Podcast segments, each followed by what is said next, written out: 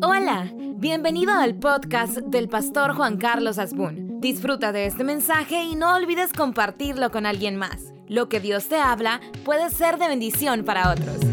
Tema, cabeza, corazón, lengua. Honestamente, si usted me permite iniciar la reflexión de una manera muy franca, no se trata que seamos perfectos, ¿ok? Yo no espero perfección de nadie.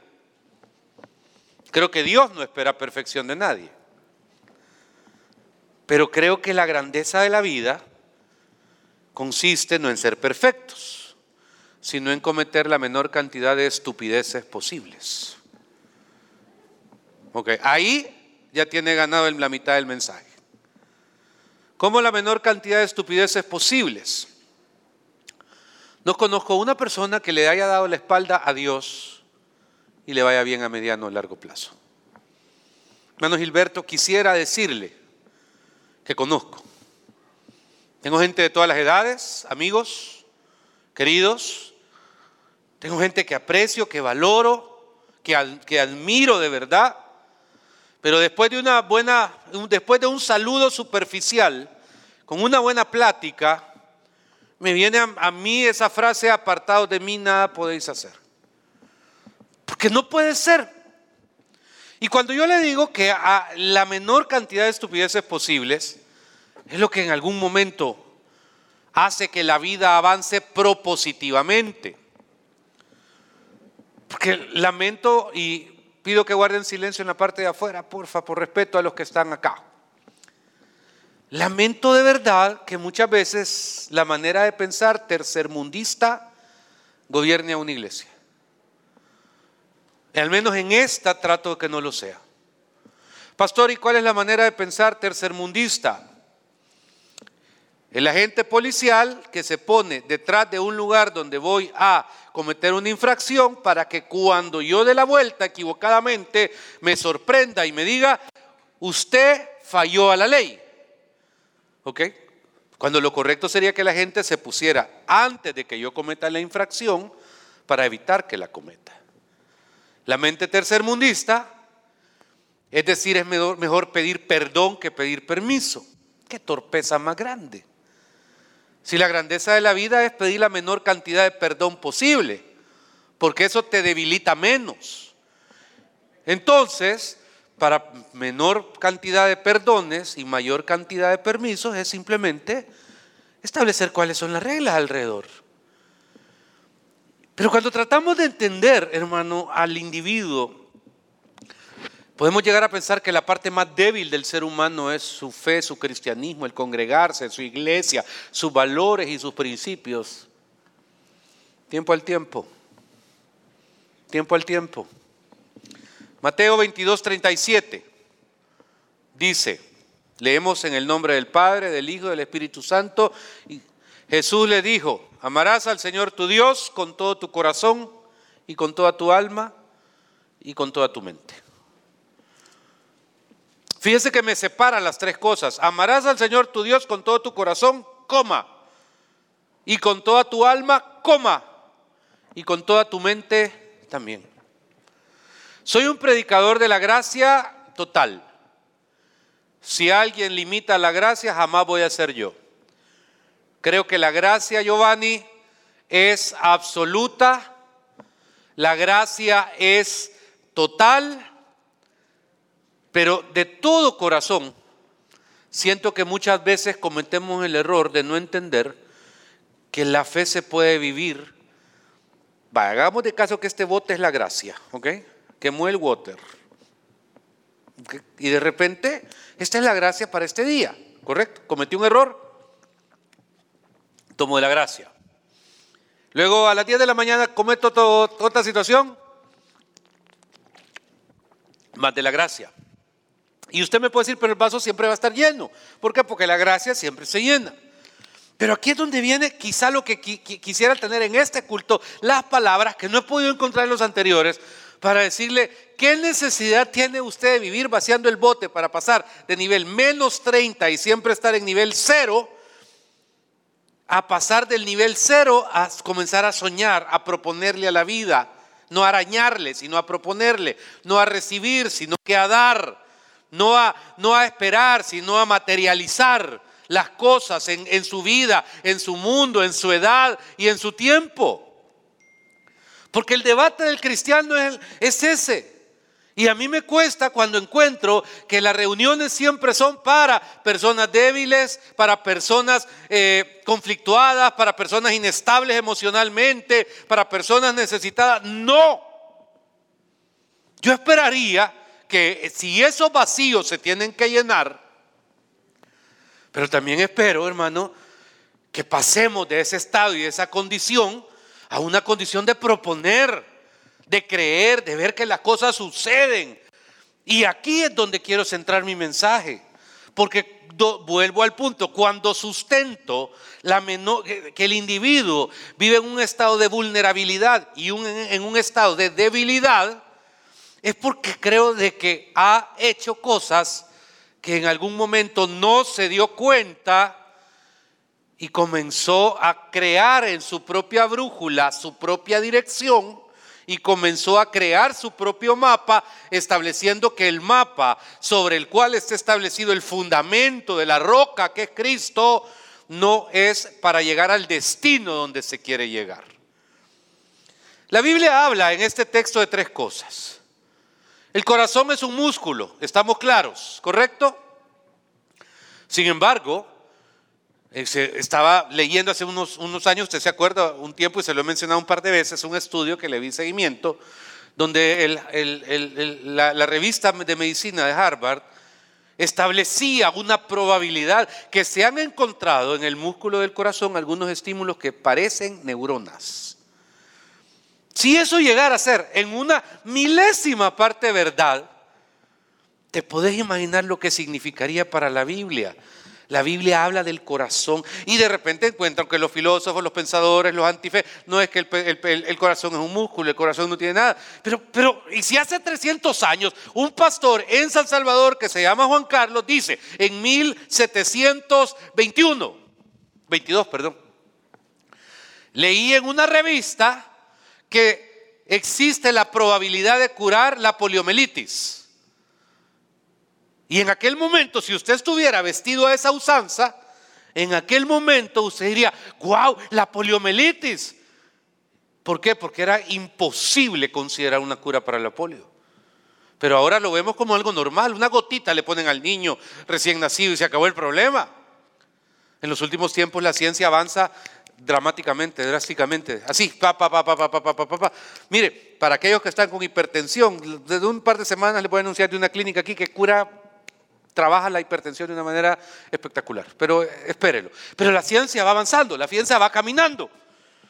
Y entonces, leyendo este texto, yo quiero que nos ubiquemos en nuestro corazón, en nuestra alma y en nuestra mente. ¿Qué hay ahí? Seamos honestos. Este mensaje no, se me, no me lo voy a regalar a nadie. Ay, que aquí estuviera mi papá. Ay, que aquí estuviera mi mujer. Ay, que aquí estuviera mi hermano. No, es suyo. ¿Qué hay en su corazón? ¿Qué hay en su mente? ¿Y qué hay en su, en su alma y qué hay en su mente? Todos sabemos que en el corazón obviamente es la esencia de todas las actividades del hombre el centro de la personalidad del hombre. Eh, para Jesús y para Pablo era usado como el asentamiento de nuestros sentimientos, es el centro oculto de los conocimientos humanos, es el centro del origen de los procesos mentales, según Jeremías 17.9, es lo que mira Dios, primera de Samuel 16.7, Dios puede limpiarlo, Salmo 51.10, Dios puede recrearlo, Ezequiel 18.31, y es el ente con que Dios ve a las personas. Pero a mí me inquieta cuando encuentro, hermano, que hemos de una u otra manera enviado un mensaje equivocado alrededor del poder que hay en nuestro corazón. Porque parecería que los ministerios, que las iglesias, hermanos, no están conscientes de que, por ejemplo, la, ¿por qué dice la Biblia sobre toda cosa guardada, guarda, mi, guarda tu corazón? Porque de él mana la vida. Y cuando te pregunté qué hay en tu corazón, porque, hermano, eso es algo que no se le entrega a nadie. Ni a mi esposa, que es la persona que más amo en la vida. No es de ella, es de Dios. Lo siento. Ni a mis hijos, que es lo más especial que puedo haber tenido mis cinco No, lo siento. No es de ellos, es de Dios. Porque sé que en la vida voy a cometer errores.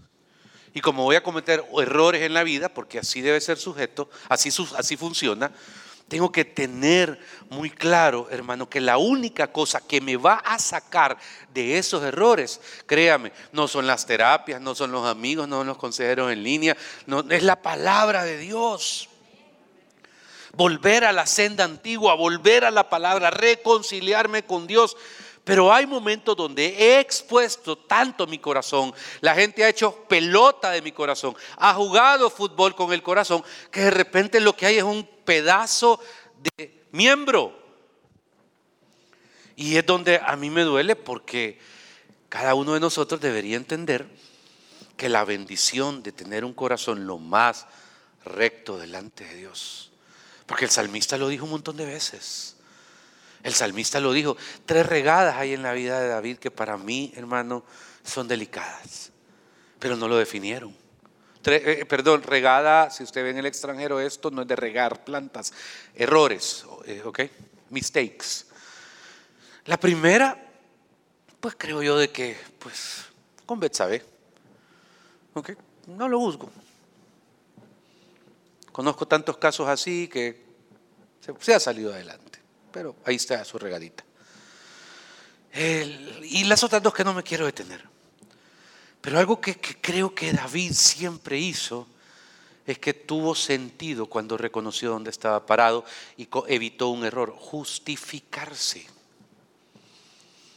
Justificarse. Porque cuando uno se justifica que por qué está lejos de Dios, ah, es que estoy lejos de Dios porque tal pastor me desilusionó, ah, es que estoy lejos de Dios porque tal iglesia, o nos mentimos de una manera más fuerte. No, si yo siempre tengo una relación con Dios.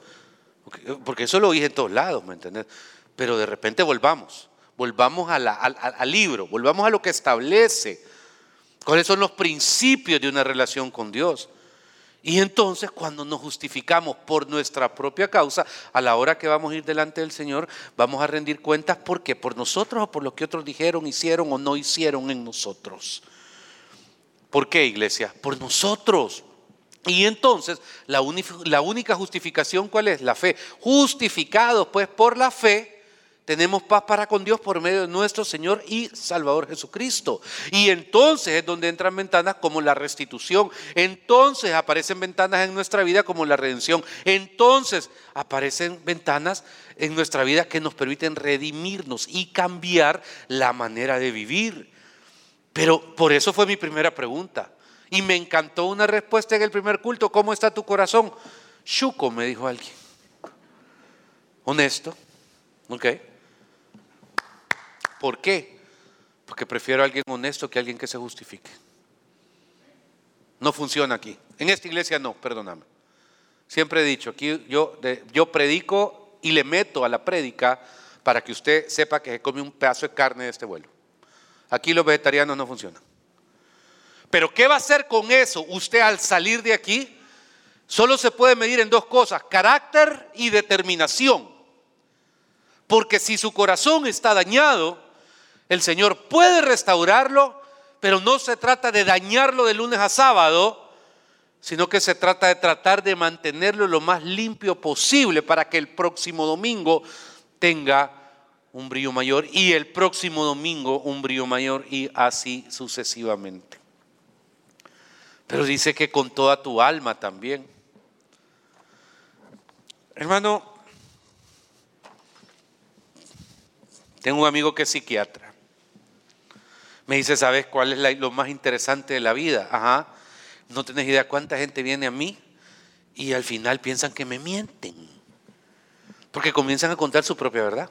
Es que mire, doctor, fíjese que tal cosa, y fíjese que tal cosa, y mi mujer y mi marido. ¿Y sabes qué pasa, Juanca? Me dice, ajá, yo me río, porque yo a los 10 minutos sé que me está mintiendo. Pero igual me quedo callado porque le cobro los 70 dólares. Y le programo la otra cita. Porque alguien que, y él no es cristiano, pero me dijo, alguien que no sale de su propia opinión, pues ¿qué le va a hacer? No, ¿qué le sirve de terapia? Pero, pero fíjense qué, triste, porque ¿cuántos de nosotros hemos ido a buscar un psiquiatra y al final, hermano, eh, lastimosamente, y él está en su sabiduría médica. Pues. Se sabe que si no te tomas la medicina que te dan, tampoco te vas a curar. Pero espiritualmente, hermano, el alma es para mí algo tan importante que es donde me da la impresión que en los últimos años le hemos fallado demasiado a entender este carácter del alma por una razón, porque está sumamente debilitado alrededor de que se han convertido las iglesias en centros de terapia emocional. Enfóquese, todo, todo lo que, muchas de las cosas que hacemos está enfocada en sanar el alma, sanar el alma, sanar el alma. No estoy en contra, pero ya parálame. Si ya tenés tu grupo de sanidad, o sea, si ya fuiste un retiro, si fuiste un encuentro, si fuiste, ya parálame. O sea, ¿qué sigue después? Proponerle a la iglesia. ¿Qué sirve después? Saber de que lo que pasó en el Señor permanece y permanece para siempre. Porque el alma, hermano, es la... Primero, Génesis 34, 3, que dice? Póngalo. Para mí el alma es la sede del amor. Eh, Jesús, no, vamos volando ahorita, hijito. 34, 3, por favor. Pero su alma se apegó a Dina, la hija de Lea, y se enamoró de la joven y habló al corazón de ella. Ok, aquí que veo, hermano, hermano su alma se apegó a Dina. Es la sede del amor. Pero hay amores que no te convienen. Okay, dos cosas he visto yo que apartan a la gente de las cosas de Dios. Dos. Okay. El poder es una, sobre cualquiera. La miel del poder no la resiste nadie. Nadie. Nadie. Ah, hermano. Si usted ha olido el poder a distancia y no sabe lo que es el poder. Nadie. Y la segunda, el poder humano, por supuesto. Y la segunda son las relaciones. He visto hombres de Dios con autoridad de Dios reducidos a migajas de pan por una faldita. He visto mujeres de Dios con llamamiento de Dios reducidas a lástima por una relación destructiva. ¿Y eso lo celebra, pastor? No, me duele. Me duele en el alma. Me duele en el alma. La sede del amor. Salmo 11.5. La sede del odio. Jehová prueba al justo, pero al malo y al que ama la violencia, su alma los aborrece uno tiene que tener cuidado. dice, dije hace como dos semanas que hay un par de pastores que me caían mal. Eso cayó, cayó interesante el debate en algún punto. Y a lo que yo me refiero es que realmente de, esos international que tú aplaudes, yo digo, ay, no sé, me gusta, no me gusta. Pero, pero, pero no es que, que simplemente es como una reacción natural que podemos tener. Pero una hermana me dio una gran lección. Me dijo, mire, pastor, luche contra eso. Y dije, tiene razón, no puedo, no puedo sentarme, vaya tal predicador no lo soporto, tal predicador me cae mal y quedarme con eso y siempre que en una mesa de plática alguien hable de él, yo voy a decir, ay no, yo lo rechazo porque me cae mal, porque eh, cuenta malos chistes. No, no, no, no. ¿A dónde debe venir la actitud correcta? En emprender en mi alma una actitud de sanidad de mi corazón. Cuán importante es, porque yo te dije, ¿qué hay en tu corazón? ¿Qué hay en tu alma? Salmo 42, 6, que dice, para mí también el alma es la sede de la tristeza, porque ahí hay un texto poderoso. Dice el Salmo 42, Dios mío, mi alma está abatida en mí, me acordaré por tanto de ti desde la tierra del Jordán y de los sermonitas desde el monte de Misar. Mi alma está abatida en mí. Usted sabe que el dolor del alma existe. ¿Qué es el dolor del alma? Una sensación es, físico, o sea, literalmente. ¿Cómo se llaman los médicos que estudian el dolor? Hay tres en este país nada más. Algólogo, correcto. El algólogo, la algología es la ciencia médica que estudia los procesos de dolor. Y, tres veces en mi vida he sentido aquí, aquí en, en mi hermoso cintura de abdomen, una sensación de agonía. Es un hervor. Es una cosa que te sube y te baja, literalmente. Que ahorita que la estoy eh, de impotencia, de, pero no te deja dormir, no te deja comer, es yuca, es duro. Y, y de repente, hermano, encuentro que el salmista también pasó por eso. Aquí es donde siento que mucha gente busca el refugio en el lugar incorrecto. Porque si es la sede de la tristeza, el alma también, creo que hay lugares donde uno debe aprender a pasar las tormentas. Este es uno. Este es uno. Yo no te conozco. No conozco tus rollos, a menos que vos me lo digas. Esta no es una iglesia policíaca donde te andamos controlando. No. La verdad que o puedes venir hoy y probablemente no vuelvas a venir en 10 años, o puedes tomar la decisión de nunca venir, o puedes tomar la decisión de venir el otro domingo. Aquí se va la gente un año o dos y la recibimos igual. Aquí no ha pasado nada. No estás en la agenda. Porque sabemos que Dios tiene un llamado y un propósito sobre tu vida. Y entonces cuando uno establece todos esos principios, es donde uno dice, Señor, no puedo permitir que una tristeza, un rechazo, eh, hermano, o cualquier cosa ah, llene mi alma de tristeza, porque hay gente que le encanta bañarse con tristeza, echarse agua de tristeza, tomar bebida de tristeza, y hay una empatía de, hermana, yo estoy bien, y yo estoy más triste, hermana, y aparece la otra, pero ustedes no me ganan porque yo tengo tristeza, porque a mí me ha pasado A, B, C, D, A no es nada, a mí me ha pasado E, F, G, H, I, y comienza y se vuelven esos núcleos incómodos que al final, hermano, no te sacan del hoyo porque perdés la autoridad espiritual que dijo David cuando dijo, bendice alma mía Jehová y no olvides ninguno de sus beneficios. Cuando David dijo eso, hermano, no estaba de rockstar en la parte más alta. Cuando David lo dijo fue en un momento donde subiera una desgracia aparentemente. Ya no había oportunidad, ya no había salvación para él. Estaba prácticamente acabado. Se imagina lo que cómo el alma reaccionaba. Nadie te quiere. Eso le decía el alma a la mente. ¿Qué más?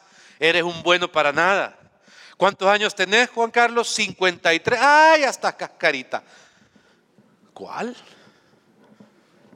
Yo me siento, yo voy a las piñatas de mis hijas y yo veo que la mayoría de los papás tienen unos 30, 40 años. Babies, les digo yo. Pero yo me siento bien. Porque si le permito a mi alma que comience, no, ¿cuál? Usted me va a odiar, pero por mí la gente se debería retirar a los 70, 75 años mínimo. Sé que me va a odiar algunos que están esperando ya a sus 50 que, que lo jubilen. ¿Por qué? Porque se puede.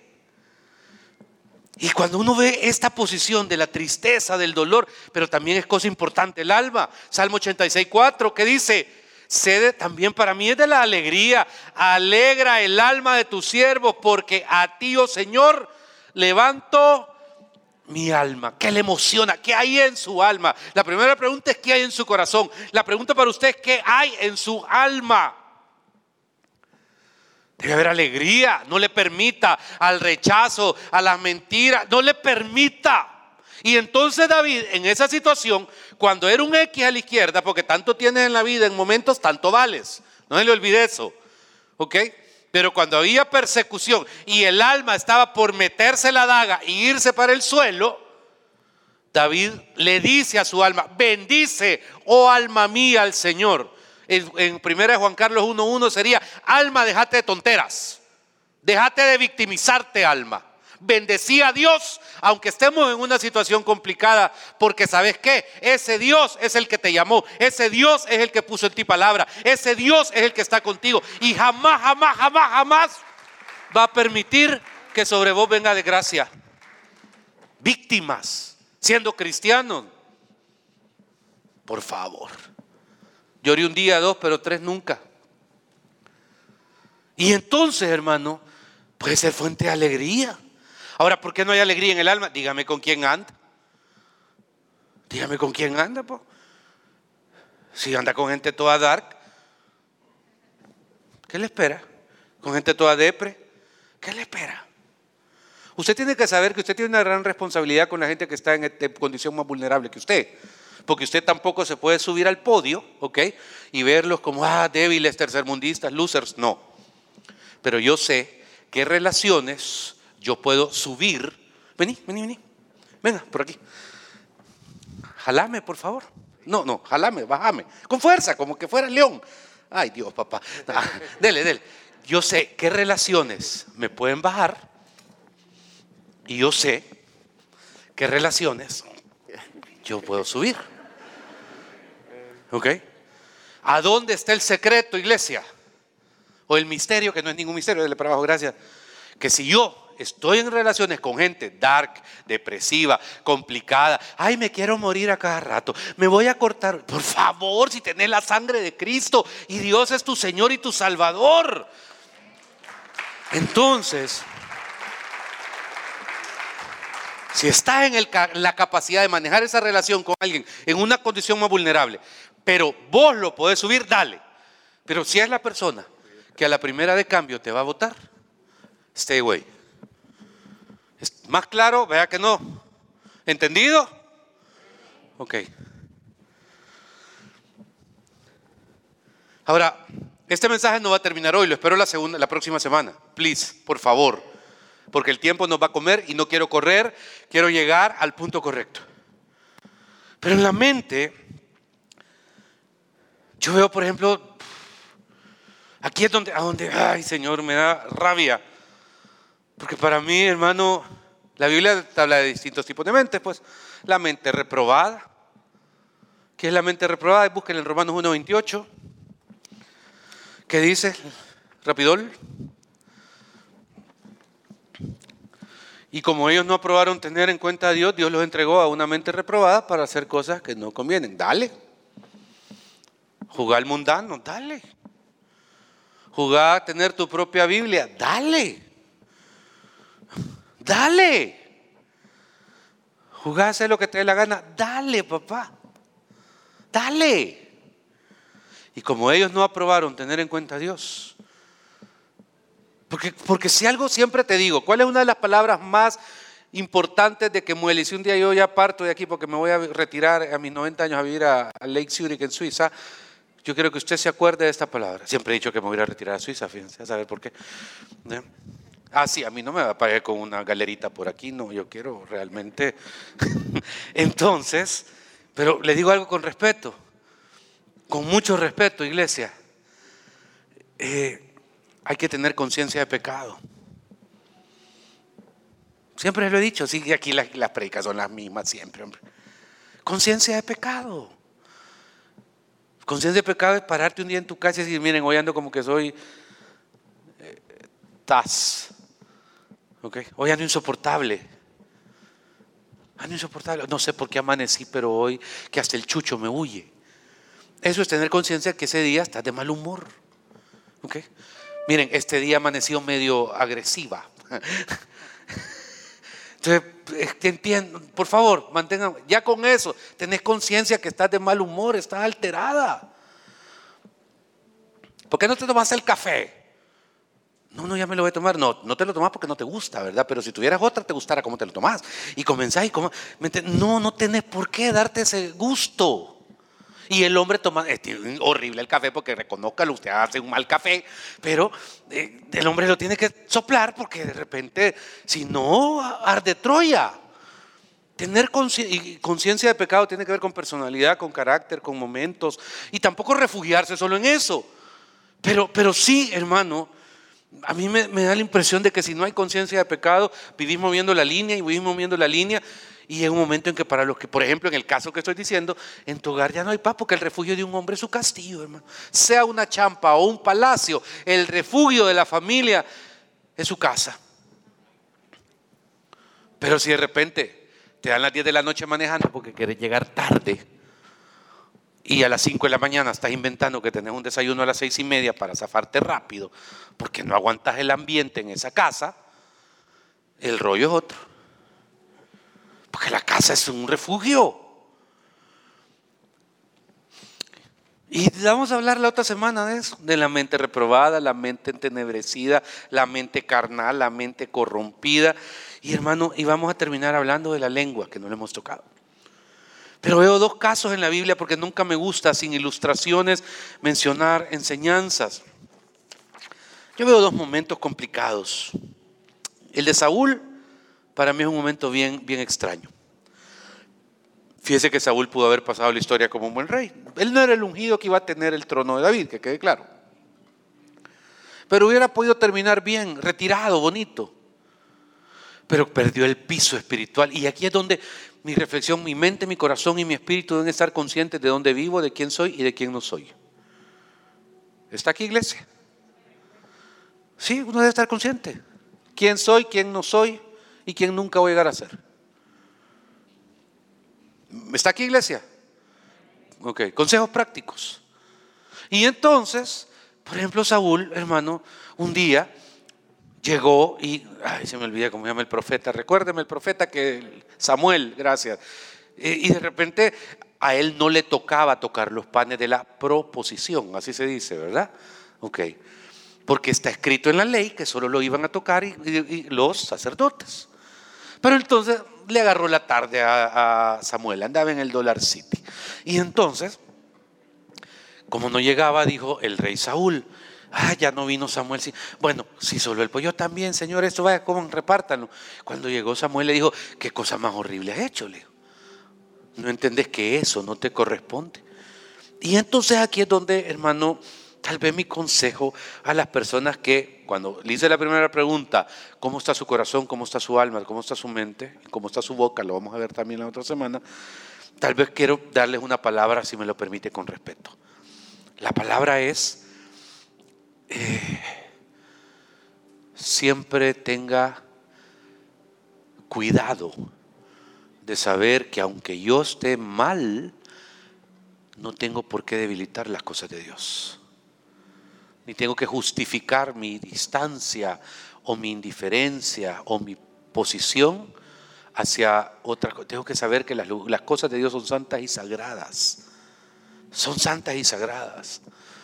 Las cosas de Dios no se deben, hermano, debilitar. No, no, es que, no, cuidado. Las cosas de Dios son las cosas de Dios.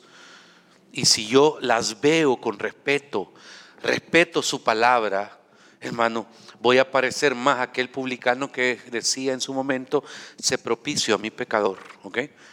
Porque ese tipo debe tener un lugar bien especial en el cielo.